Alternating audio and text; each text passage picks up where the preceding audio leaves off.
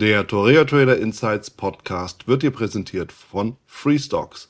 Freestocks ist dein Broker für den kommissionsfreien Handel von Aktien und Optionen. Garantiert mit bester Ausführung. Mehr Infos und Demo unter www.freestocks.com. Der Link dazu ist auch in den Shownotes. Hallo und herzlich willkommen zur neuen Folge im Torea Trader Insights Podcast. Ich bin Wieland Alt und ich habe für diese Folge Erik Wagner eingeladen. Mit Erik habe ich über seinen Weg zum Trading gesprochen, natürlich über die Frage, was ein perfektes Handelssystem ausmacht und auch die Frage erörtert, inwieweit er Vollzeit oder Teilzeit tradet. Bevor wir starten, achte auf jeden Fall auf die Risikohinweise in den Shownotes und wenn du schon mal da bist, dann sichere doch gleich dein gratis Exemplar des Traders Magazins. So, und jetzt viel Spaß.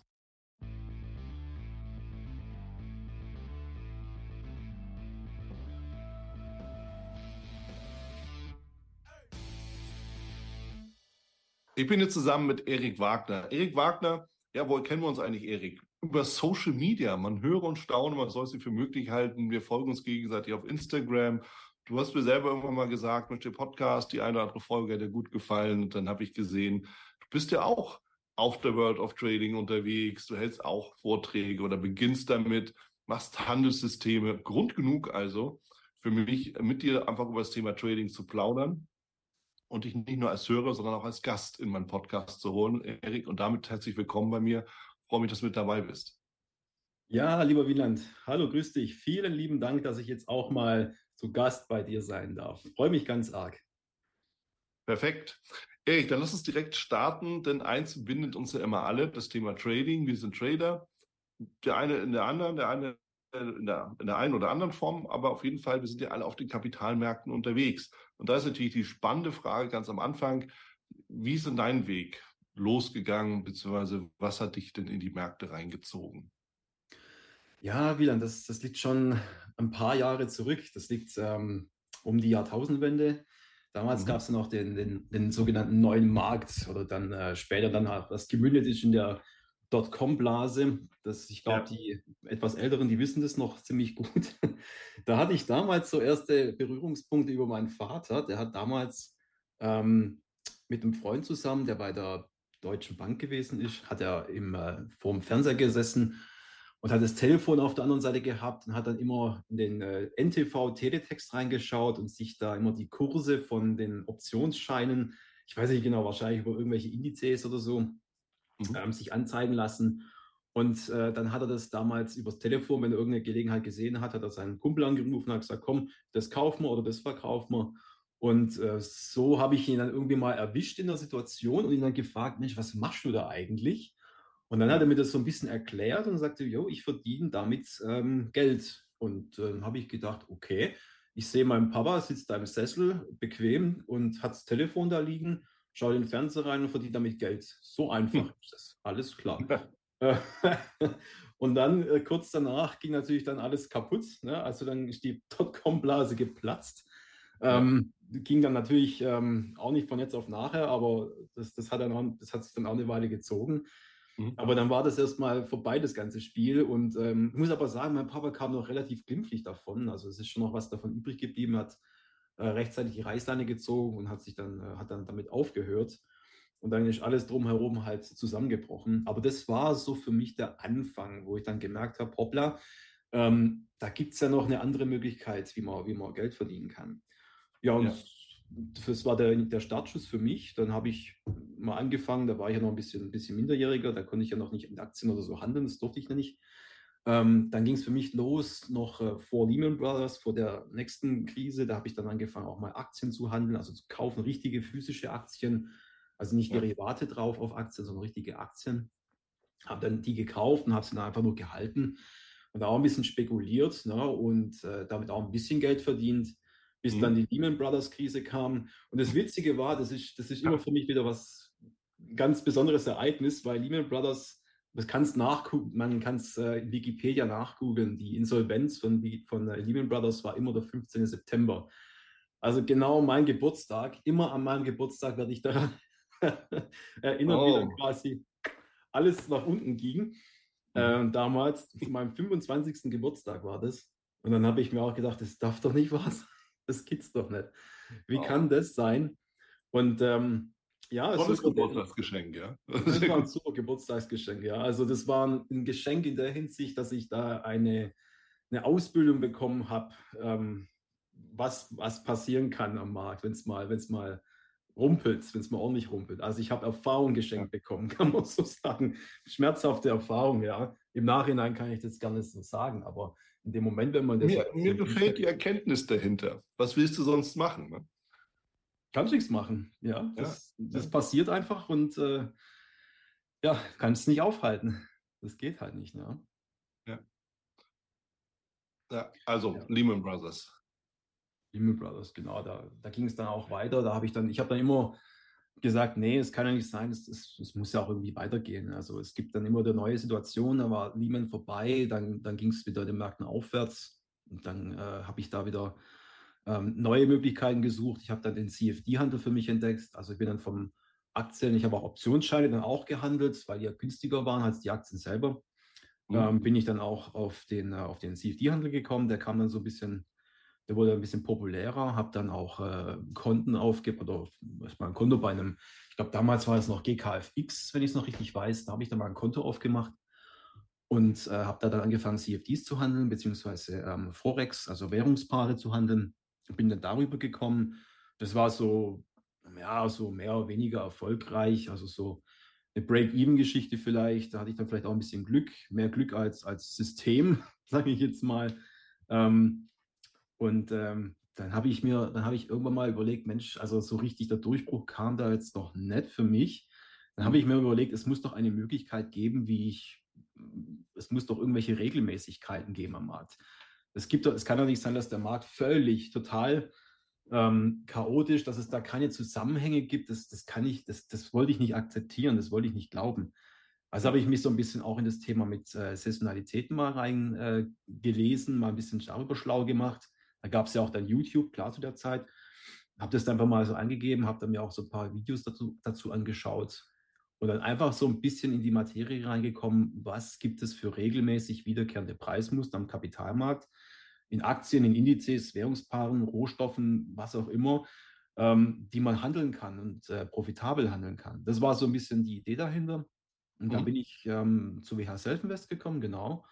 Ähm, habe dann dort ein, äh, ein Depot eröffnet und habe dann bin seitdem heute dort, also bis zum heutigen Tage bin ich bei WH Selfinvest Kunde, mittlerweile auch als Partner. Wir machen dann eine Kooperation zusammen, dass wir ähm, die, äh, wir haben so ein Produkt entwickelt oder, oder eigentlich sind es zwei Produkte, die es bei WH Selfinvest äh, gibt.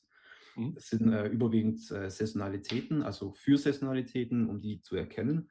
Das gab es damals bei WH Selfinvest noch gar nicht. Da gibt es ja so einen Store bei Ihnen auf der Webseite und dann gab es das noch gar nicht, das war noch gar nicht verfügbar. Dann habe ich gedacht, Mensch, komm, ähm, machen wir das doch einfach ne? und äh, bringen das so ein bisschen, ein bisschen noch, äh, auch bei WH Selfmest nach oben.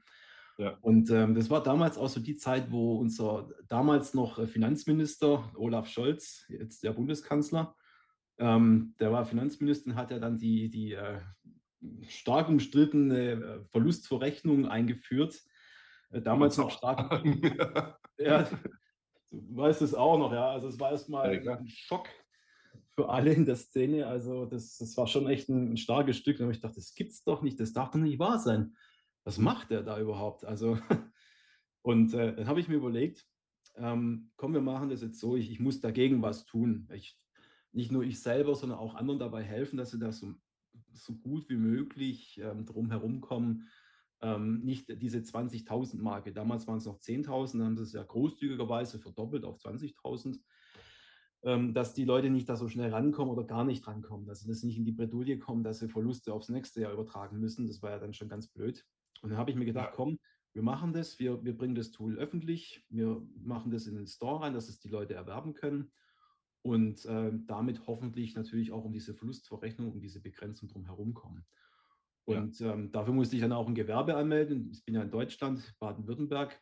Und ähm, das, äh, ich kann das einfach nicht so machen. Man muss es ja äh, gewerblich tun. Und deswegen habe ich eine Firma gegründet und äh, habe dann, ja, ist, ich wurde dann gefragt, äh, weil ich hatte ja keine Ahnung, was ich da, was ich da sagen sollte, was ich da anmelden sollte. Dann hat mich da eine, eine, ähm, eine Amtsinhaberin gefragt, äh, wie, wie heißt das Kind eigentlich? Also wie, wie, wie sollen wir die Firma überhaupt nennen? Und am Telefon war das. Und dann war das eine spontane Idee. Ähm, ja, machen wir also mal Vorname, Nachname zusammen, jeweils die ersten zwei, die, die, ähm, die Namen halt, also EWAC, dann halt machen wir die, machen wir EWAC-Handelssysteme, das passt dann ganz gut. Und dann hat ich gesagt, okay, ja. schreibe ich auf, alles klar, danke, tschüss. So, und dann war die Firma gegründet äh. und ähm, seitdem ähm, ist es so ein bisschen auch meine Mission, sage ich jetzt mal, die ähm, da ein bisschen was zu verbreiten, also im, im äh, Bereich der Saisonalitäten, dass das ein bisschen mehr ähm, auch gespreadet ja. wird. Ja, ähm, ich komme mal rein, weil das ist natürlich so eine Sache, da können wir mal sagen, Mensch, okay, jetzt kommt der Erik und erzählt dir was von unserem Handelssystem, dann würden wir das alle gleich kaufen und natürlich bei diesem einen Broker, ja, fair enough. Äh, man muss natürlich auch sagen, der, der, Store ist mir ja nicht unbekannt. Ich bin ja mit meinem Expander-Modul auch da. Ne? Hast du wahrscheinlich auch schon entdeckt. Ja. Und ähm, so, und es gibt halt eine ganze Reihe guter Broker und WSF ist halt einer von denen. So, ich glaube, das kann man dazu sagen. Und ähm, bei, bei aller bei aller Liebe oder eben nicht Liebe, die man zu Brokern haben kann. Aber so ist es eben und deshalb will ich das hier dazu auch nochmal sagen. Ist auf der einen Seite und auf der anderen Seite auch nochmal ein ganz wichtiger Punkt. Dieses Thema anderen Leuten irgendwie auch mit in die Hand zu geben, ist natürlich auf der einen Seite, denke ich mir jedenfalls, ein gewisses geschäftliches Interesse dabei. Auf der anderen Seite ist es aber auch natürlich die Idee, genau das, was du sagst, gebt den Leuten was in die Hand, was ihr dabei unterstützt, ähm, im, im, Endeffekt äh, ja, besser zu werden, Verluste zu vermeiden, höhere Gewinne zu machen, Signale zu erkennen, wie auch immer. Also dass man das so ein bisschen auch mal einordnet, ja, das ist hier, ähm, wo wir uns eigentlich auch so bewegen. Ja, weil die äh, Vorwürfe kommen ab und an mal, dass man dann irgendwie sagt, ja, hier haut er immer nur auf den Putz.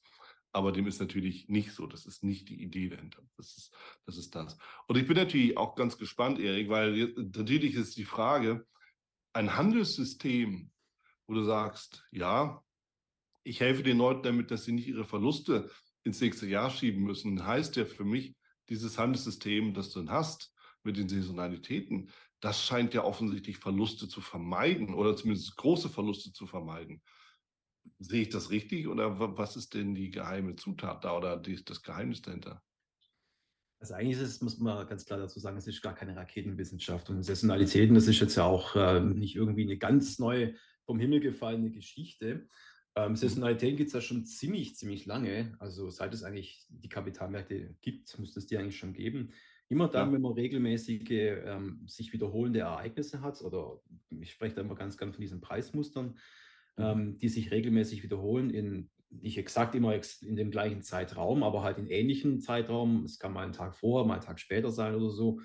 Ähm, die Bewegungsintensität ist auch nicht immer identisch, aber es bilden sich immer solche gewisse äh, Zusammenhänge, so gewisse Muster heraus, wo man dann erkennen kann, okay, ähm, hier gibt es eine Regelmäßigkeit, auf die schaue ich mal ein bisschen genauer hin. Ne? Also wenn ich jetzt einfach mir, nehmen wir mal den, den, äh, den Chart von DAX zum Beispiel, ich schaue mir den DAX-Chart einfach mal an im Tageschart und gucke drauf und ich sehe so, naja, nicht wirklich Zusammenhänge. Also ich jedenfalls, ich kann es nicht, mhm. ähm, ganz ehrlich, ich schaffe das einfach nicht. Aber ich habe mit, mit diesem Tool, und das ist vielleicht so ein bisschen der Knackpunkt, dieses Tool hilft dabei, ähm, den Blick drauf ein bisschen einfacher zu machen. Und zwar bildet dieses Tool einfach den Durchschnitt aus dem, aus dem, äh, aus dem, aus dem Chart darüber. Also das, das Tool befindet sich, man muss es sich so vorstellen, wenn man in der Plattform drin ist, dann hat man oben den Hauptchart, also den DAX stehen und direkt mhm. darunter in, in, so einem, in so einem Unterfenster, in so einem Subchart, ist dann quasi der Preisdurchschnitt gebildet aus dem Hauptchart. Also der. Ah, okay. Da, da wo auch die Stochastik oder MACD drunter ja. Genau, genau, genau. Okay, ja. Das sind ja auch Preisindikatoren. Also das sind, das sind ja auch, die leiten sich ja vom Preis her ab. Mhm. Ähm, die sind ja immer alle anders, ein bisschen anders berechnet. MACD berechnet sich anders wie, der, wie die Stochastik, die RSI und so. Ähm, aber das Tool, das macht, also dieses äh, Saisonalitätstool, macht eigentlich das Gleiche. Es bildet einfach, es berechnet sich aus dem, aus dem Preischart darüber, ähm, funktioniert aber anders. Ja. Es bildet einfach nur einen Durchschnitt aus dem, was darüber ähm, ersichtlich ist, um mir aber auch anzeigen zu können, hey, da gibt es ein, ein Preismuster, da gibt es oder da gibt es überhaupt mal eine, eine Regelmäßigkeit, eine, ein Muster, was ich, was ich regelmäßig jedes Jahr aufs Neue habe. Ähm, und das kann ich hm. mit dem bloßen Auge, also wie gesagt, ich kann es nicht, vielleicht kann es der eine oder andere doch. Ähm, aber ich kann mit diesem Tool auf einen Blick erkennen, wo habe ich solche Muster im Jahr und wann fangen sie an, wann hören sie auf und was passiert dazwischen drin. Habe ich ein steigendes mhm. Pattern oder habe ich ein fallendes Pattern? Solche Dinge, die kann ich damit wunderbar ablesen und erkennen. Und das Tolle ist ja, ich kann ja theoretisch dieses, diese, diese Muster einfach so stupide durchhandeln. Also ich kann einen, einen Quant-Trading-Ansatz drauflegen. Also ich handle einfach alle Signale konstant so durch und liegt dann mit einer Trefferquote ja. einer Wahrscheinlichkeit von 60, 70 Prozent vielleicht richtig ähm, und verdiene dann damit mhm. Geld. So, das, das geht ja schon mal eigentlich ganz gut. Das, das machen ja auch äh, Vermögensverwaltungen, also ich glaube auch Hedgefonds, wenn ich es richtig weiß. Also die nehmen ja auch auf jeden Fall Saisonalitäten mit hinein, zumindest mit hinein in ihre, in ihre Analyse. Aber man kann diese, diese Muster, diese, diese Saisonalitäten kann man auch wunderbar in seine eigene Strategie implementieren und damit sagen, okay, ähm, ich habe jetzt ein Signal in meiner Strategie, das kann eine Breakout-Strategie sein oder, eine, eine ähm, oder von dir, von deinem Expander. Ich nehme mhm. das mit hinzu und ich bekomme ein, ein Long-Signal in deiner Expander-Strategie, habe aber gleichzeitig auch äh, einen statistischen Vorteil auf der Long-Seite, den ich durch die Saisonalität erkennen kann. Und dann sage ich, ja. wow, WLAN seine Strategie zeigt mir ein, Kaufsignal an, Erik seine Strategie oder sein Tool zeigt mir an, ich habe einen statistischen Vorteil auch auf der Long-Seite. Da können wir ein bisschen Gas geben. Da haben wir dann zwei Vorteile auf jeden Fall. So mhm. kann man sich das so ein bisschen vorstellen, vielleicht. Ah, okay, so als Filter und als Filter, oder genau. Signalgeber. Also man kann ja, man kann ja verschiedene, verschiedene Dinge reinnehmen. Also ich verstehe es dann aber so, wenn du sagst, diese Saisonalität, die kann man ja auch so herleiten, dass man sagt, Frühjahr, ja, Frühjahr, Sommer, Herbst, Winter. Oder dass man irgendwie sagt, immer zur Fußball-WM, das sind so typische Saisonalitäten. Oder so mini kurzfristige Saisonalitäten ist sowas zum Beispiel Hochzeitssaison in, in Indien für Gold zum Beispiel, ja, wo irgendwie ganz Indien vergoldet wird. Mehr oder weniger, ja. Oder was gibt es da noch? So ganz kurzfristig ist das halt dieser, ähm, ich glaube, der Friday Gold Rush, der, der ja auch immer wieder mal genannt wird. Ja, genau. Das ist genau. vielleicht eine, so eine Mikro- Saisonalität, ja, die einmal in der Woche halt so vorkommen kann, was man so beobachten kann. Verstehe ich das richtig oder geht es da um was anderes? Das ist eigentlich schon äh, auch genauso, wie du sagst, es gibt, es gibt ja diese Mikrosaisonalitäten, die für kürzere Zeiträume, also für ein paar Tage, also sind auch Swing-Trading-Ansätze dabei, mhm. ähm, für ein paar Tage mal läuft, also Gold Donnerstag bis Freitag, wenn ich es richtig weiß. Genau, dieser Friday Gold Rush, den gibt es ja auch ähm, bei der, bei, über WH Self Invest, also über Invest2, wenn ich es richtig weiß, genau. Ähm, dann gibt es dann gibt's ein Muster, was ich, was ich persönlich sehr, sehr gerne handle. Das ist äh, der, der Monatswechsel immer. Ähm, der hat, ähm, das ist ein bisschen länger, das sind, glaube ich, acht Tage, wenn ich es richtig weiß, oder, oder, oder zehn Tage. Ich weiß es jetzt gerade nicht ganz genau, aber das, man sieht schon, es gibt, es gibt wirklich sehr kurze, die mal zwei Tage laufen, oder es gibt welche, die laufen auch mal ein paar, so fast zwei Wochen vielleicht. Es gibt auch mal welche, die laufen vielleicht auch mal sogar 30 Tage oder 45 Tage. Das habe ich auch schon. Also zum Beispiel in, äh, Adidas, du hast gesagt, das Stichwort äh, Fußball-WM. Mhm. Also Adidas ist ja Deutschlands größter Ausrüster für Sportbekleidung. Und da habe ich mal beobachtet, ich weiß jetzt nicht genau die, die, die Zeiträume, wann es losgeht und wann es aufhört, aber ich habe es gerade noch so im Kopf. Adidas fängt immer an, so am, Anfang eines Jahres, ich glaube so, also wenn der Frühling anfängt, so Mitte, Ende März, wenn es ein bisschen milder wird draußen, dann fängt die Aktie an, so langsam zu steigen und es geht bis rein in den, bis in den Herbst wenn ich es richtig gerade im Kopf habe. Also das geht schon ziemlich lange, ähm, weil einfach, ich habe mal so vermutet, dass die Leute dann erkennen, hoppla, okay, ja, ich habe jetzt über Weihnachten, Silvester und so, habe ich vielleicht ein bisschen zugelegt und ähm, ich möchte jetzt im neuen Jahr mir neue Laufschuhe kaufen oder so, ne, oder vielleicht auch mal ein neues, äh, neues Shirt oder so, keine Ahnung. Ja. Ähm, kaufen die Leute die Produkte von Adidas und das befeuert vielleicht nochmal zusätzlich ein bisschen das Geschäft so kann man sich das vielleicht auch ein bisschen herleiten. Also bei den Aktien bin ich stark davon überzeugt, dass es fundamentale Gründe hat, ähm, mhm. warum eine Aktie steigt, klar. Und ähm, die Saisonalität macht das quasi ersichtlich. Ähm, zeigt mir quasi an, ähm, wo habe ich diese, diese Ereignisse gehabt, die sich entsprechend ausgewirkt haben. Und da bitteschön, Saisonalität kann das dir zeigen. Das ist ja. so ein bisschen die Idee dahinter. Ja, ja, und es passt ja auch. Und äh, es sind ja diese Effekte und die kann man natürlich beobachten. Jetzt kommen wir natürlich zu dem Punkt, die Serviceleistung, die man selber dann erbringt. Denn solche Saisonalitäten zu entdecken, bedeutet ja auch, dass man sich da Ewigkeiten vor den Rechner setzen muss, um das eben einfach zu studieren und zu sehen, da ist was. Ja, da muss man eine gewisse Leidenschaft für mitbringen, die leider nicht alle teilen. Börse hin oder her oder auch Zeit mitbringen. Und ich will dir dazu eben auch nochmal die, die Lanze brechen für alle diejenigen, die eben dann so eine Dienstleistung anbieten, weil das ist das, was du den anderen Leuten halt abnimmst. Die müssen eben nicht dann darauf gucken. Sie müssen natürlich verstehen, was steckt dahinter. Können das von mir aus auch überprüfen, aber sie müssen nicht alle Charts der letzten 380 Jahre durchgehen, zum Beispiel. Oder? Ja, es, also ich mache das, ich persönlich mache es sehr, sehr gerne. Ich, ich gucke mir jetzt nicht die ganzen Charts der letzten 380 Jahre durch, klar. Die Muße habe ich jetzt auch nicht. Ich bin eigentlich, ich bin eigentlich so ein Mensch, ich nutze sehr, sehr gerne Technik, ähm, um mhm. mir das Leben einfacher zu machen. Und ähm, da haben wir quasi für, ähm, für WH Selfmist haben wir das auch gemacht. Ähm, so eine Art, äh, so eine Ergänzung zu dem, zu dem bestehenden Tool. Ähm, so eine Art Screener haben wir da geschaffen, womit wir die Märkte quasi in der Plattform in Echtzeit äh, screenen können und uns dann quasi solche Signale anzeigen lassen können. Das heißt, du musst das jetzt eigentlich gar nicht mehr selber machen, davor sitzen, um dir das äh, anzeigen zu lassen, ähm, manuell alles durchklicken, die ganzen Werte, die es gibt, sondern das kannst du dir an der Plattform quasi anzeigen lassen.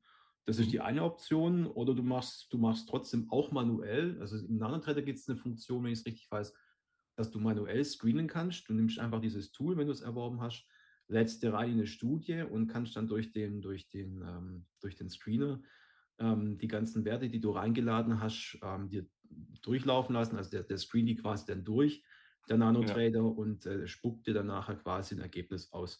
Und du siehst dann immer unten, dann geht dann so ein Fenster auf und das zeigt dir dann an, welches, welches, äh, welches Instrument, also eine Aktie, ein Währungspaar oder was auch immer, ähm, hat gerade eben so ein Preismuster, was, was sich jetzt gerade herausbildet oder was sich jetzt gerade, was jetzt gerade beginnt.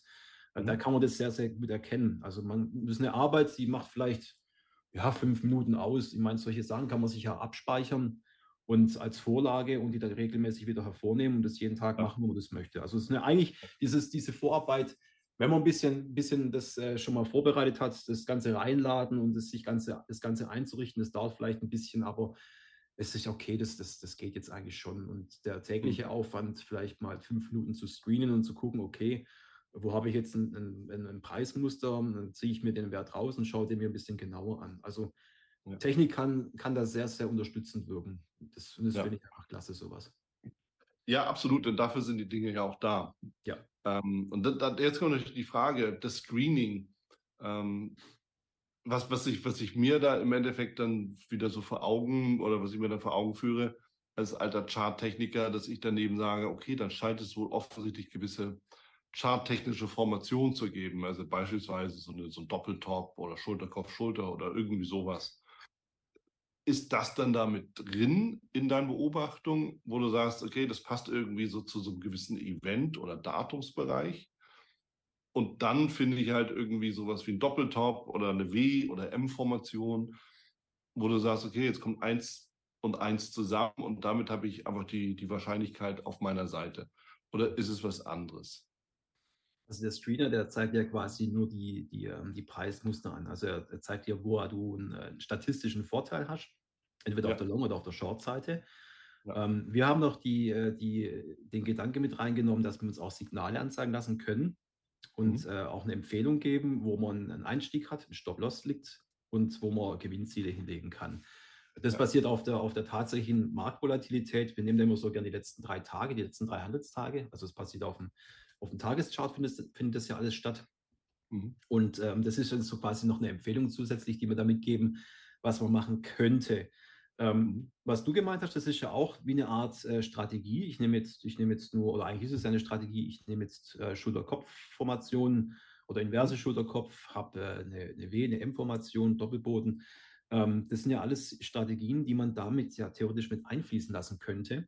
Und wenn ich jetzt weiß, okay, ich habe den Screener laufen lassen, habe mir ein Preismuster anzeigen lassen, gucke ich mir den Chart an von dem Instrument, ja. von, der, von, der, von der Adidas zum Beispiel, wo wir es ja gerade schon angesprochen hatten, kurz und gucke, was ist jetzt in der, in der Adidas eigentlich so passiert. Ich gehe dann vielleicht so ein bisschen in die Charttechnik mit hinein.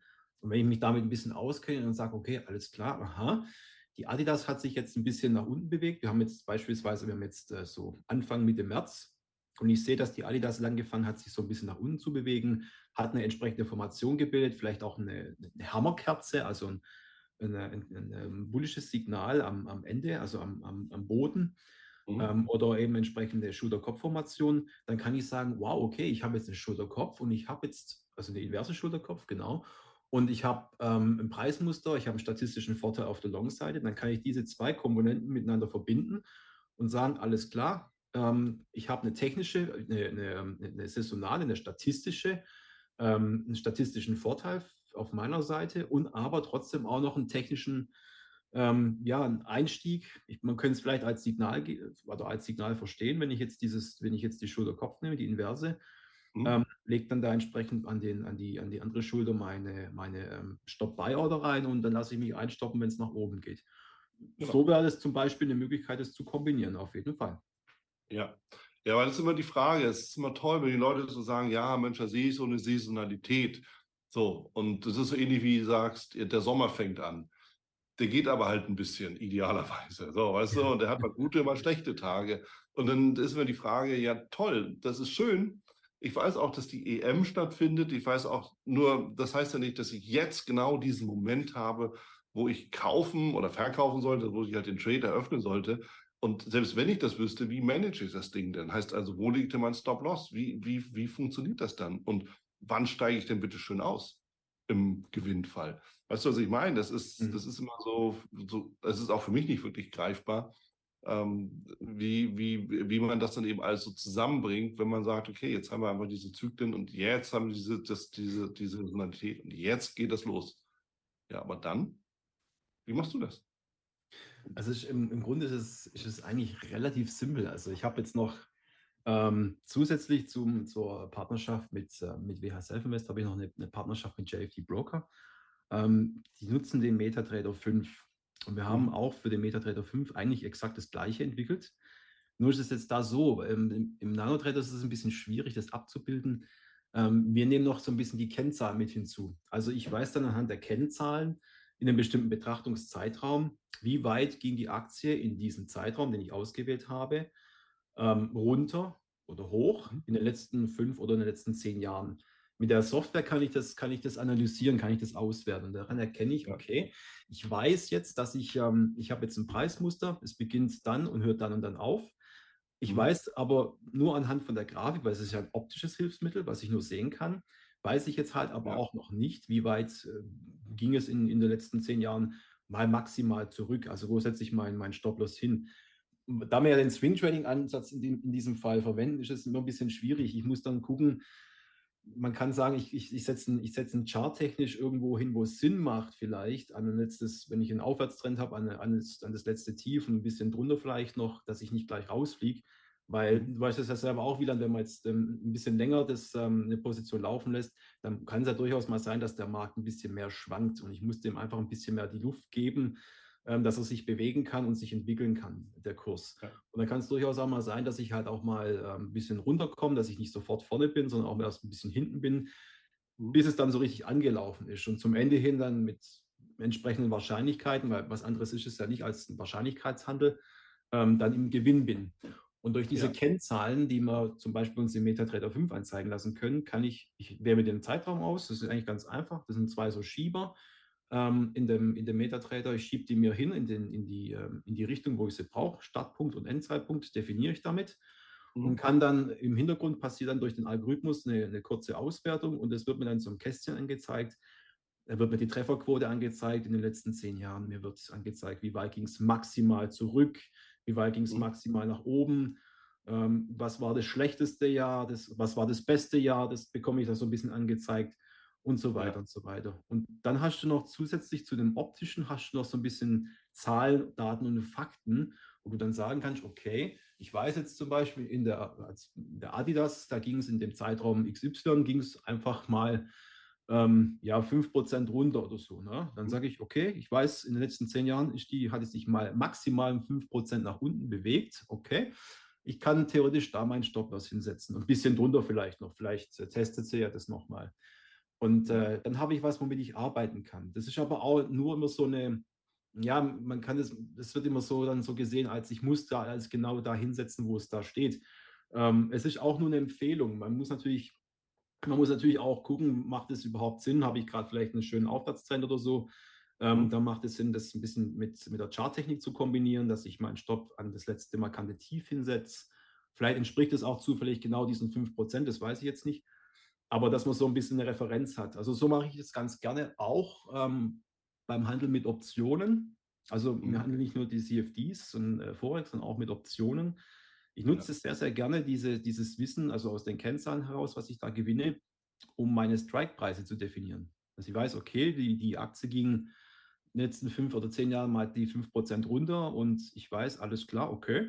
Ähm, ich habe aber eine sehr hohe Wahrscheinlichkeit mit 70% oder so, dass ich, dass ich damit richtig liege. Also lege ich mhm. meinen Strike-Preis auf 5% und dann lasse ich das Ding laufen. So kann man sich das ein bisschen vorstellen, wie ich da vorgehe.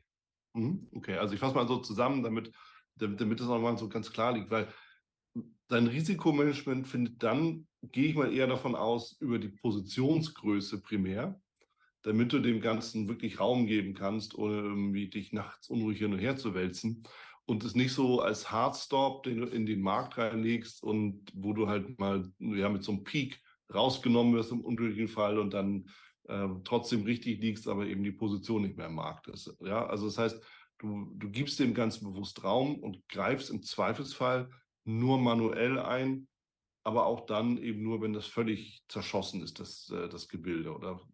Ja, ja. So, so kannst du es vorstellen. Genau. Also es ist einfach ein, ein, ein mechanischer Einsatz, sage ich jetzt mal, also kein, äh, es ist mit unterstützt durch Technologie und, und ähm, macht aber meiner Meinung nach immer noch Sinn, wenn der Mensch noch die Oberhand hat. Also ich gehe schon noch rein, ich habe jetzt auch nicht immer so viele Positionen offen, ähm, dass, ich, dass ich da jeden Tag immer äh, riesen Action habe, aber die Position, die ich offen habe, die betreue ich natürlich, ich gucke da jeden Tag auch mehrmals rein. Vielleicht muss ich es gar nicht machen, aber mich interessiert es einfach zu sehr.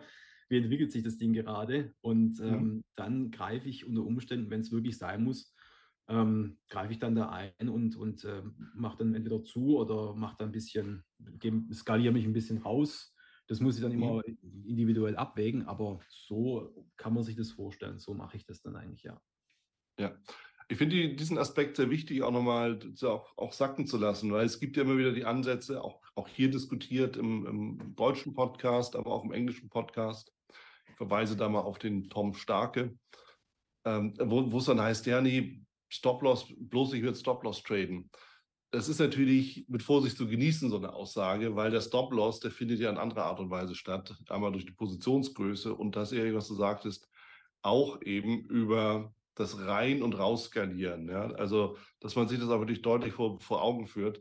Du, du, du bist da nicht völlig hilflos dem Markt ausgeliefert, sondern du managst dein Risiko eben anders, ja, aktiver. Und das ist einfach, was es hier auch zu verstehen gilt.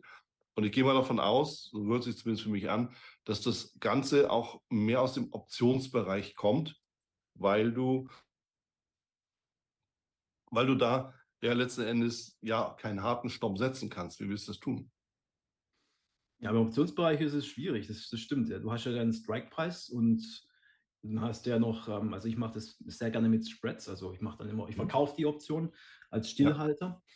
Ja. ja. Und ähm, dann hast du, du hast ja als, als Stillhalter hast du ja schon mal ganz andere Vorteile auf deiner, auf deiner Seite als, als äh, der Käufer. Also als ich als Verkäufer, äh, Synonym Stillhalter, ähm, bist du schon mal von Grund auf besser gestellt als der Käufer selber, weil für dich arbeitet die Zeit, für den Käufer der Option arbeitet sie nicht. Also sie arbeitet gegen den Käufer ähm, indem die Option einfach immer mehr an Wert verliert. Das ist einfach der große Vorteil schon mal, den man da hat im Optionsgeschäft als Stillhalter.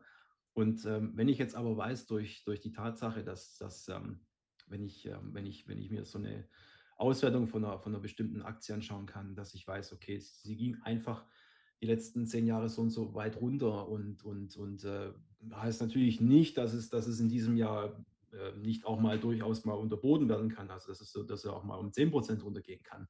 Mhm. Ähm, das kann alles passieren, das ist gar keine Frage.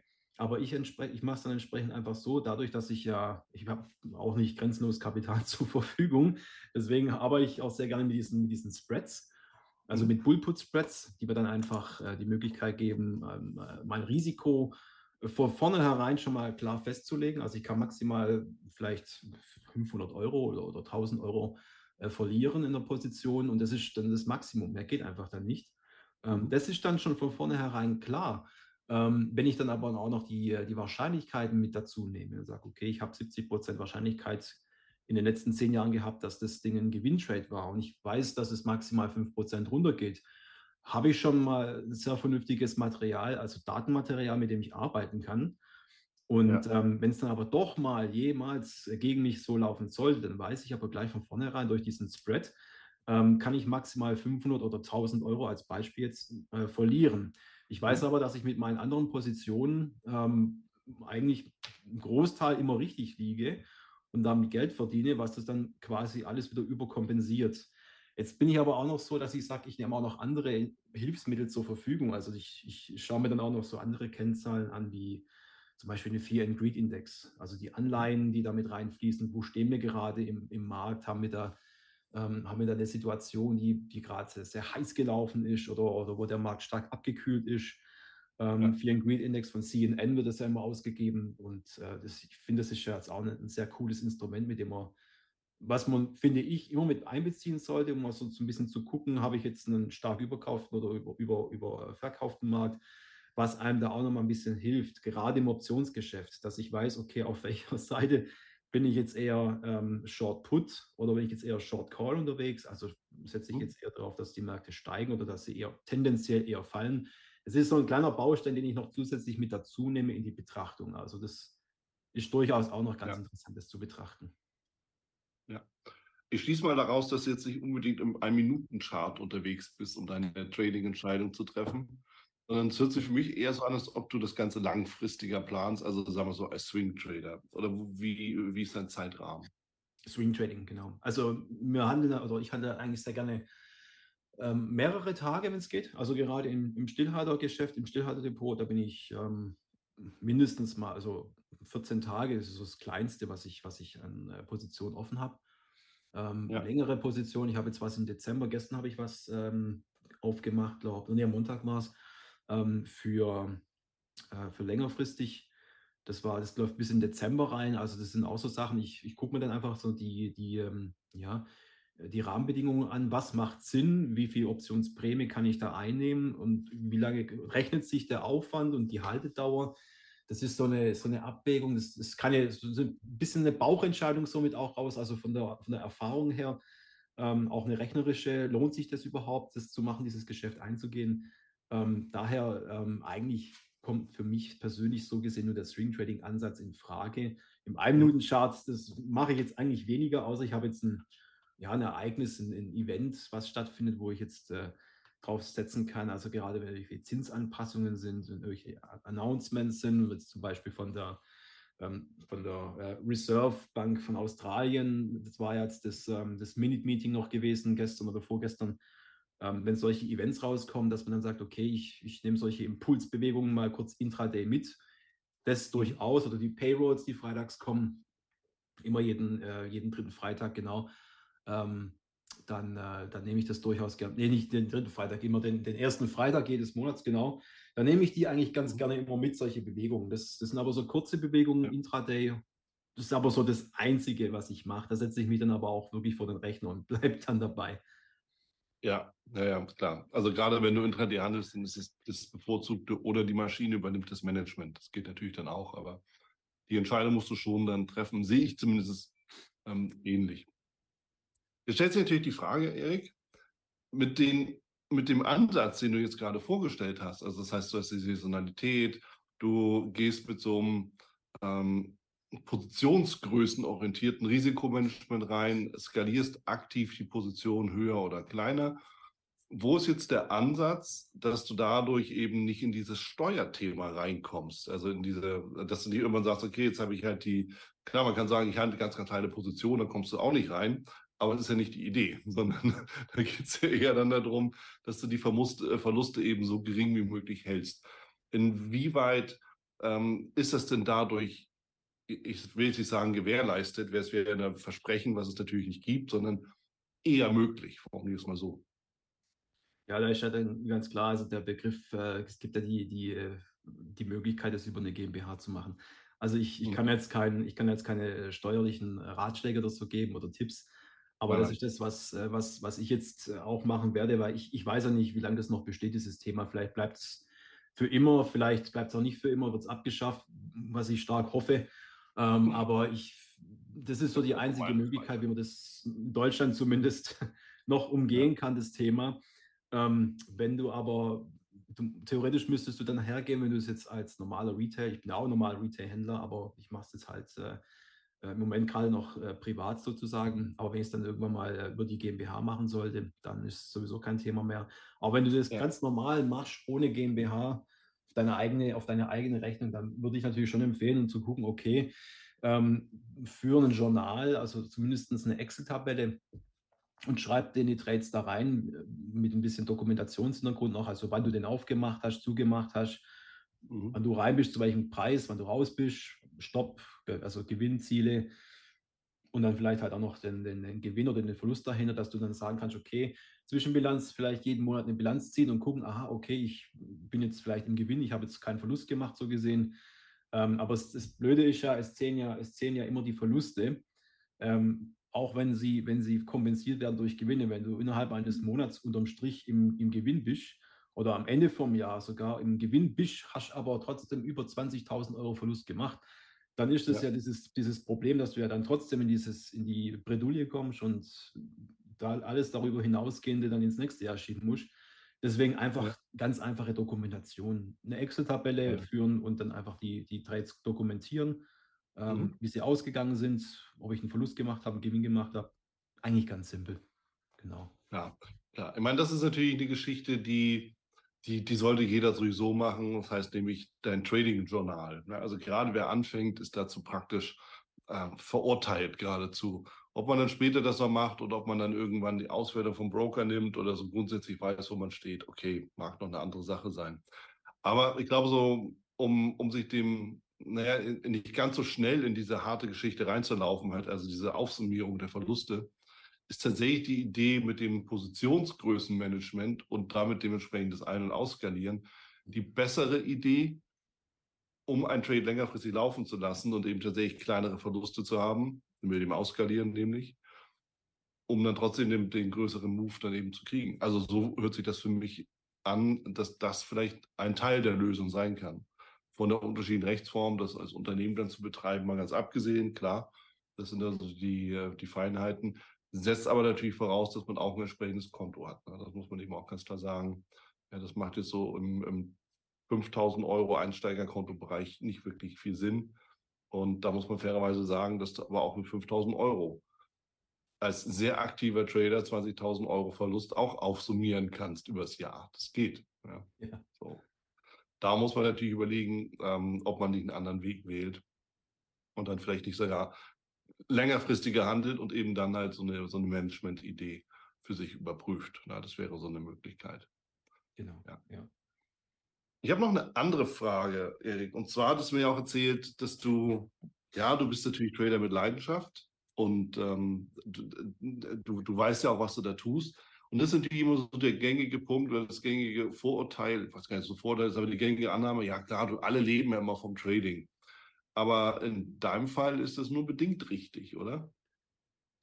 Ja, bei mir ist es tatsächlich so, ich habe, äh, gut, bei mir muss man vielleicht bei der Familie anfangen, das ist Familiensituation. Ich bin ja verheiratet, habe zwei Kinder, zwei Jungs und ähm, da kann ich jetzt nicht einfach sagen, gut, ich äh, äh, mache jetzt einfach mal nur noch das. Also das, ich ja. muss auch, muss man fairerweise dazu sagen, dass die, ähm, ja, die, ähm, die äh, finanziellen Mittel, als wenn man jetzt plötzlich, ähm, was heißt plötzlich, es war ja schon geplant und gewünscht mit den Kindern, äh, so plötzlich kam Weihnachten, ne? aber ähm, das kommen nochmal ganz andere äh, ja, Ausgabenpunkte auf einen dann zu, dass man dann halt sagt, okay, ja, ähm, man, was Kinder halt so brauchen, wenn sie noch nicht selbstständig auf die Toilette gehen können, solche Dinge, das, das sind halt dann schon ja, Sachen, die halt dann irgendwann ins Geld gehen irgendwie. Ne? Das sind so Ausgaben ja, halt. Ne? Und deswegen habe ich halt ähm, ja auch noch, ähm, sage ich jetzt mal, einen, einen, Teilzeitberuf in einem deutschen mittelständischen Unternehmen arbeite ich da.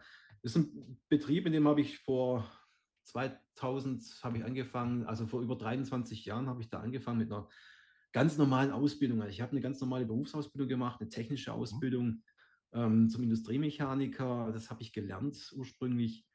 Äh, eine dreieinhalbjährige Ausbildung, habe mich dann äh, weitergebildet habe dann noch einen, einen, technischen Fachwirt draufgesetzt, habe dann noch mich in der Richtung, also IHK-mäßig habe ich noch was gemacht. Ähm, dann habe ich ja, in der, in, im äh, Fertigungsbereich bei uns gearbeitet und habe dann noch äh, zusätzlich die Idee gehabt, Mensch, ähm, soll ja da nicht aufhören. Also mich interessiert auch noch so ein bisschen so ein Ingenieurstudium. Da habe ich mich für, rein technisch wollte ich das jetzt auch nicht machen, also ein Maschinenbauingenieur oder so, das kam jetzt für mich, oder Informatik äh, gar nicht, da bin ich gar nicht so affin, muss ich sagen.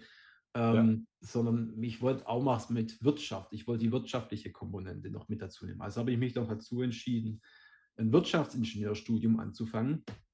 Und das habe ich dann bis zur Hälfte gemacht und habe zwischendrin, während ich, die, äh, während ich die, das äh, Studium gemacht habe, habe ich ähm, auch nochmal den Bereich gewechselt, bin dann auch nochmal in, in, den, in den Bürobereich gegangen, habe dann verschiedene Warengruppen noch äh, disponiert, ähm, also Kaufteile waren das bei uns im Haus, ähm, die ich disponieren musste an verschiedene Standorte. Habe während der Zeit dann auch das Studium gemacht, habe dann aber auch für mich immer mehr erkannt, ja, willst du das dein ganzes Leben machen? Dann habe ich mir gesagt, nee, eigentlich, eigentlich nicht. Eigentlich möchte ich das nicht machen. Dann habe ich gedacht, okay, das Studium, das macht mir auch nicht mehr so viel Freude. Ich habe es mal auf Eis gelegt. Also ich habe es nicht abgebrochen, ich habe es unterbrochen. Mhm. Vielleicht mache ich es irgendwann mal fertig, muss ich mal gucken, ob ich dann, dann die Lust habe dazu. Ähm, aber ich habe dann für mich entschieden, okay, äh, ich fahre den, äh, den Angestelltenjob, den fahre ich ein bisschen runter. Ich gehe da in mhm. Teilzeitmodell, ich mache das nur drei Tage in der Woche. Und dann, ähm, ja, den Rest, den kümmere ich mich dann halt um Familie und um meine Leidenschaft natürlich, genau, um die, um die Börse. Und auch ja. den, äh, den Austausch mit anderen Menschen, die sich dafür interessieren, einfach auch da so ein bisschen mehr äh, eine Community aufzubauen, vielleicht ein Netzwerk zu bilden. Du hast ja auch noch gesagt, da war auch äh, ganz am Anfang hast gesagt, die WOT, da war ich ja auch jetzt im äh, ja. September, Ende September habe ich auch noch einen kleinen Vortrag gehalten für WH Selfinvest zusammen. Auch nicht eine coole Erfahrung, habe ich auch noch nie so gemacht in dem Format.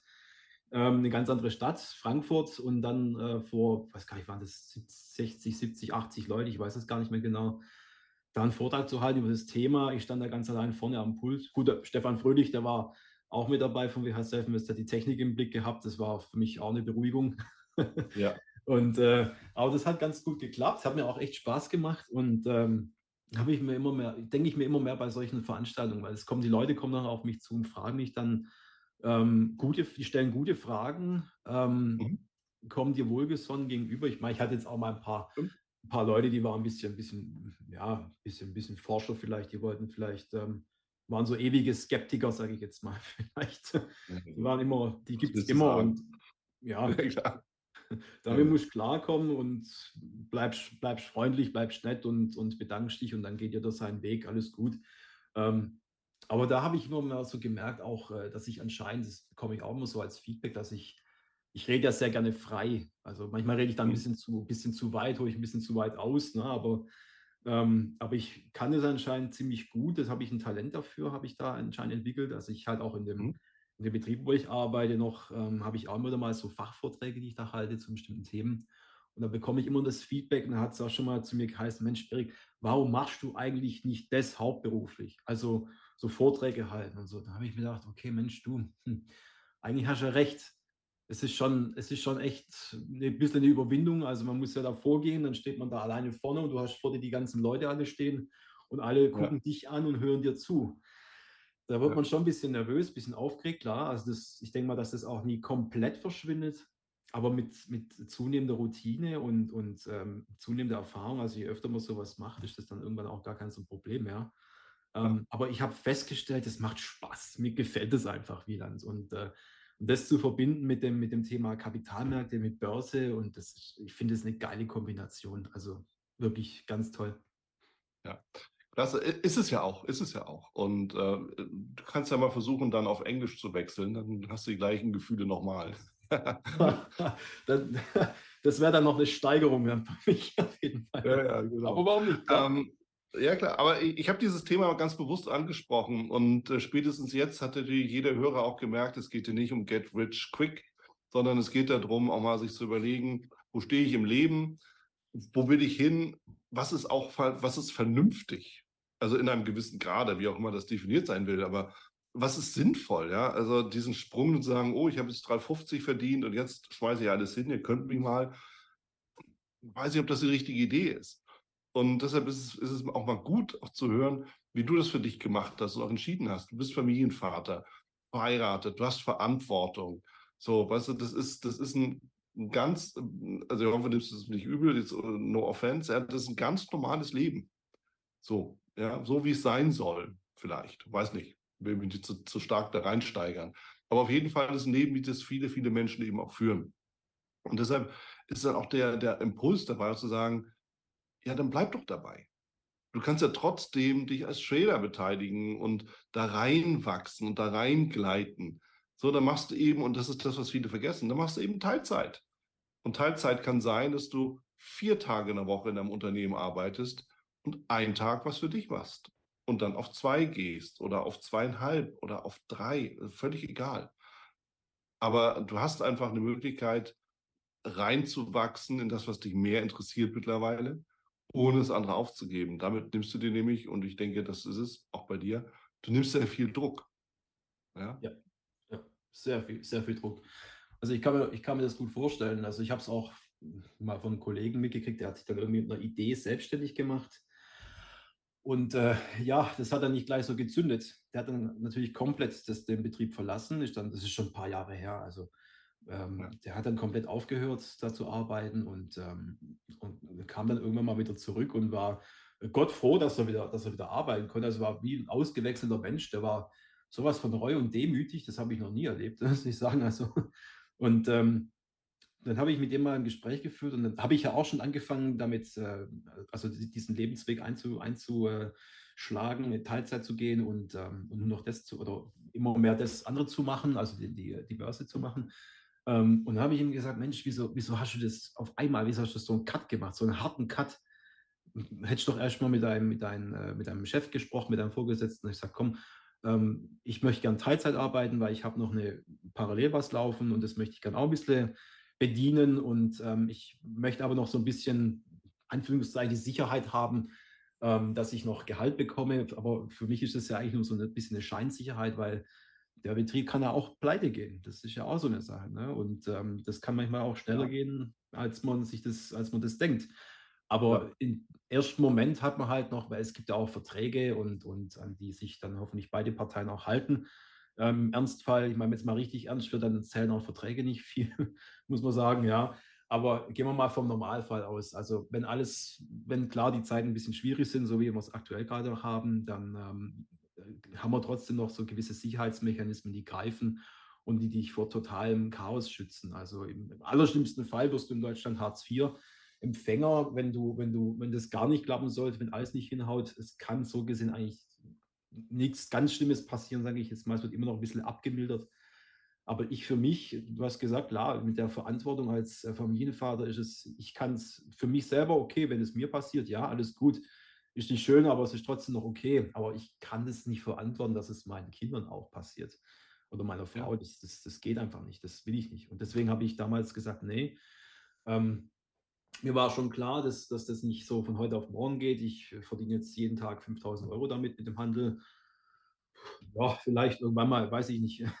Aber ich bin der Meinung, dass es, dass es äh, ein Prozess ist, den man, den man gehen muss. Und, und ja. äh, da gibt es eigentlich man kann es so ein bisschen planen, man kann sagen, ich habe vor, in so und so vielen Jahren steige ich komplett da aus und mache nur noch das.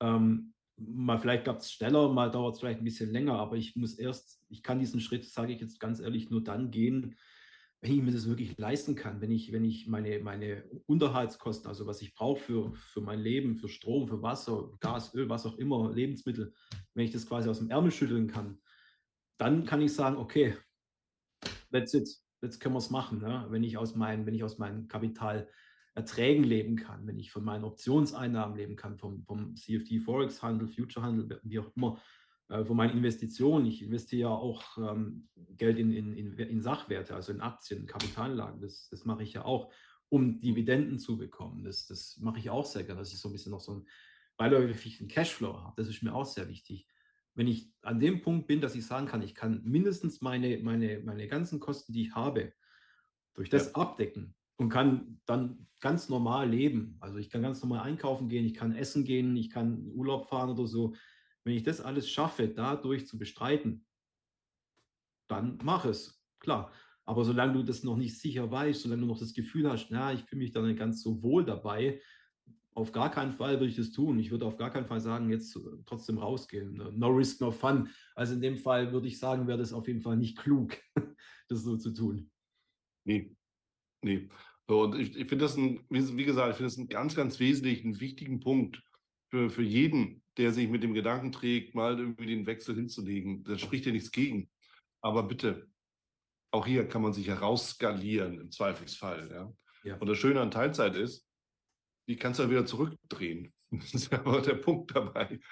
Ja, du bist ja, so, noch drin, genau. Also. Die kannst auch, auch ja, so, du kannst auch für ein halbes Jahr wieder zurückdrehen. Dann hast du irgendwie gerade nicht die Zeit fürs Trading. Dann machst du wieder einen Tag mehr. So, das geht ja alles. Es dauert halt, bis das alles eingetütet ist, aber es geht. Und das ist etwas, was ich ganz, ganz wichtig finde. Und dementsprechend halt auch, und darüber rede ich ja immer wieder mal so im Podcast, weil auch immer die Fragen kommen, ja, warum bist du so erfolgreicher Trader? Warum machst du noch Coaching oder hast ein Produkt oder machst du dies, hast du das? Ja, darum, ja, aus dem Grund. Ganz genau. Ja, und das, das, das spielt eben alles mit da rein und das darf man auch nicht unterschätzen. Denn wenn der Druck erstmal da ist und du hast nur dieses eine Konto, viel Vergnügen. Da musst du hart gesotten sein. Da musst du echt hart gesotten sein, ja. Und dann find jemanden, der dir hilft. Also wenn, ich habe mein Eindruck ist von einer, von einer Bank, also ich will jetzt nicht schlecht über Banken reden oder so, um Gottes Willen, alles gut, aber, aber ich habe immer so den, das, das, äh, das Gefühl, eine Bank gibt immer, wenn die Sonne scheint und alles toll ist, wie dann, da gibt dir die Bank sehr gerne einen Regenschirm. Und wenn es mal ja. regnet, dann kommt er wieder weg. Das ist so, ja, also man steht im, im Grunde steht man eigentlich, was, was, was solche Extremsituationen angeht, also wenn mal das Schicksal, gibt ja auch Schicksals, Schicksalsschläge, klar, aber wenn es mal ein bisschen härter zuschlägt und dann äh, kommst du ein bisschen in die finanzielle Bredouille rein, dann, ähm, ja, dann hast du echt ein Problem und äh, dann findet man jemanden, der dir hilft. Und wenn du Familie hast, die dir helfen kann, alles gut, ähm, das zu überbrücken, dann ähm, ist das ja ganz nett. Aber du musst auf jeden Fall in der Lage sein, das äh, aus eigener Kraft heraus bestreiten zu können. Und ähm, man braucht auch das Thema Mindset vielleicht. Das ist so ein, so ein Modebegriff mittlerweile hier in Deutschland oder im deutschsprachigen Raum. Mindset ist aber auch ganz wichtig, dass man sich nach oben eigentlich keine Grenzen setzt. Also die einzige Begrenzung findet ja immer im Kopf statt, finde ich. Ja, und ähm, wenn ich mit meinem, ich mit meinem Vater über, also mit meinem Papa so drüber rede, über die ganzen Sachen, wenn wir uns dann mal treffen und ähm, ich besuche meine Eltern und dann reden wir über das Thema und ähm, dann erzähle ich ja, wie es läuft und so. Und dann kommt immer wieder mal so der Spruch, was, so viel? Und dann dann sage ich, ja, du, das, das ist so. Also es gibt, es gibt mal Monate, da läuft es halt richtig gut, dann gibt es halt Monate, da läuft es mal ein bisschen, bisschen blöd, ein bisschen schlecht. Ne? Ähm, mhm. aber man sollte, man sollte sich nie irgendwie äh, da begrenzen nach oben. Also es sollte immer, klar, man soll immer vernünftig umgehen mit der ganzen Geschichte, aber ähm, man sollte sich da eigentlich keine Limits setzen. Wenn du mal einen guten Monat hast, du hast einen richtig, richtig guten Monat und verdienst mal wenn du Future handelst oder so zum Beispiel, verdienst du mal vielleicht mal 5000 Euro im Monat oder auch mal vielleicht 10.000 Euro im Monat. Das kann alles passieren. Dann darf man aber nicht vergessen, dann kommt vielleicht der nächste Monat, wo man da auch mal wieder 3000, 4000 Euro Minus macht. Ne? Also ist immer die ganzheitliche Betrachtungsweise, die ist ganz, ganz wichtig, dass man, dass man die große Sicht beibehält. Und, äh, sein, und wenn möglich, so viele Standbeine sich auf, aufbauen wie möglich. Also ich habe immer ich habe immer gesagt, ich möchte, ich brauche mindestens sieben Standbeine. Vielleicht, weil, weil eine Million aus, aus sieben Stellen besteht. Das kann vielleicht sein, für jede Stelle ein Standbein. Aber ähm, das ist sehr wichtig, dass du halt wirklich viele Standbeine hast. Ähm, Wenn es geht, ein paar aktive Standbeine, wo du aktiv was tun musst, äh, wo du Geld verdienst, klar. Oder halt auch ähm, ein paar passive, zum Beispiel Einnahmen aus Dividenden oder sowas zum Beispiel. Das ist ein passives Investment oder halt oder Mieteinnahmen Gut, ist nicht ja. ganz passiv, man muss immer ein bisschen was tun, aber der Aufwand bei, bei äh, Dividendenaktien ist jetzt etwas geringer. Ähm, wenn, man ne, wenn man eine Wohnung hat und die vermietet ist zum Beispiel, muss man sich auch darum kümmern, wenn mal irgendwie ein Wasserhahn kaputt ist oder so oder irgendein Gerät, ja. muss man sich auch darum kümmern. Aber das passiert jetzt nicht so, dass da jeden Tag irgendwie was ist. Ähm, ja. Aber das sind solche Dinge, die muss man echt beachten und, und äh, beherzigen, ganz, ganz klar je mehr Einkunftsquellen man hat, ähm, umso, umso mehr Fluss hat man, umso mehr Möglichkeiten hat man auf jeden Fall, klar. Und die Sicherheit ist auch ganz wichtig. Man muss es immer seinem Leben anpassen. Absolut. Und einer der riesen Vorteile ist, wenn du es so gestaltest, dass du dein Konto einfach stehen lassen kannst. Du musst doch nicht mehr irgendwas abziehen. Und das ist der Turbo. ja, der dann im Endeffekt wirklich, ich meine, jeder von uns hat mal eine Zinseszinstabelle auf Excel gebaut und feuchte Augen gekriegt danach. ja. Aber es ist genau das. Ja? Wenn du nichts abziehen musst, weil dein Einkommen ja immer noch da ist, das ist der Weg in die Freiheit. Aus meiner Sicht. Ja, so. Und idealerweise macht der Job, den du hast, auch noch zum guten Teil Spaß und das Trading auch. Und dann hast du eigentlich gewonnen, aus meiner Sicht. Und du bestätigst das ja. Ja, genau. Also es ist immer auch eine Frage der Erfüllung, weil wenn, man mich fragt, warum machst du es, du hast, du hast, äh, bin schon, ist mir schon gesagt worden, du machst, du machst, äh, du, du, du tradest selber, du verkaufst Optionen, ähm, dann äh, verkaufst du noch Produkte, also Tools für die, für die Märkte, um die zu analysieren. Ähm, jetzt hältst du mhm. Vorträge. Ich krieg, muss ja aber auch sagen, ich habe für die Vorträge noch nicht oder für Webinare, ich habe noch nicht, nicht, nicht einen Cent dafür bekommen, muss ich ganz ehrlich sagen. Ich habe auch Anfahrt. Kannst dich schon mal dran gewöhnen. Ja, alles gut. ich, das war so, und das kann ich auch gerne öffentlich sagen. Das ist, ja. ist eben auch Teil des Spiels. Ja. Das, das gehört dazu. Also ich, ich, ich sage ja ganz ehrlich, ich bin gerne ins Auto gestiegen, nach Frankfurt gefahren, ähm, bei der Messe gewesen. Ich habe da tolle Jungs und so Frauen, Mails, kenn, äh, Frau, Frau Mails, Männer und Frauen kennengelernt, also Freunde, ja. Bekannte getroffen, die, ähm, die auch die gleiche Idee haben oder die, gleichen, die gleiche Ausrichtung, Leidenschaft teilen und ähm, das, äh, das dann halt noch on top die Krönung, dann der Vortrag auf der Messe noch.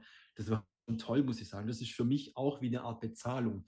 Aber einfach auch mal so die, die Bühne zu bekommen, einfach mal zu reden, vor den Leuten zu stehen, ähm, ja. denen was zu erklären, was zu zeigen, denen was mitzugeben. Ich meine, das kommt immer wieder auf irgendeinem Weg kommt es wieder zu dir zurück und, und äh, in, in doppelt und dreifach. Also es, man kann es nicht, man kann es äh, schwer messbar machen, aber irgendwann kommt so eine Situation, ähm, die in der Vergangenheit war, sowohl negativ als auch positiv, kommt zu dir zurück Idealerweise ist es eine positive Sache gewesen, hast natürlich dadurch einen, äh, noch einen positiven Effekt, der aber erst irgendwann später eintritt. Deswegen kann man das, sollte man, wenn solche Situationen sind, man sollte die, man sollte die immer wahrnehmen und, und äh, nicht ausschlagen. Außer es gibt irgendwelche, irgendwelche gesundheitlichen Sachen, die dich davon abhalten, dass du gerade nicht kannst oder so, klar. Aber deswegen, ja. ich bin gefragt worden, äh, Erik, willst du das machen im Vortrag? Ich hätte da Zeit für dich. Dann habe ich sofort gesagt, ja klar, Stefan, können wir machen, bin ich sofort dabei. Ja. Also die Gelegenheiten ergreifen und äh, Chancen nutzen. Ganz wichtig. Absolut. Absolut. Ist eigentlich, offen gesagt, ich schaue mal auf die Uhr, ein perfektes Schlusswort. Die Chancen ergreifen, die Gelegenheiten nutzen. Und ähm, wie gesagt, ich finde das halt sehr inspirierend, nochmal auch dann zu sagen, okay, dann mach halt, mach halt zweigleisig. Und das ist auch nicht anrüchig oder es ist auch nicht uncool oder so. Es ist eigentlich clever. Und wenn man die Möglichkeit hat, dann sollte man es auch tun. Und den Impuls will ich gerne mal so stehen lassen. Erik, dir vielen lieben Dank für deine Zeit, deinen Einsatz und äh, ich freue mich, wenn wir uns dann mal persönlich äh, vor Ort irgendwo kennenlernen. Wünsche dann erstmal alles Gute. Danke dir. Ja, sehr gerne, Wieland. Hat mir sehr, sehr viel Spaß gemacht, jetzt auch mal Gast zu sein bei dir im Podcast. Ähm, nicht nur Zuhörer zu sein.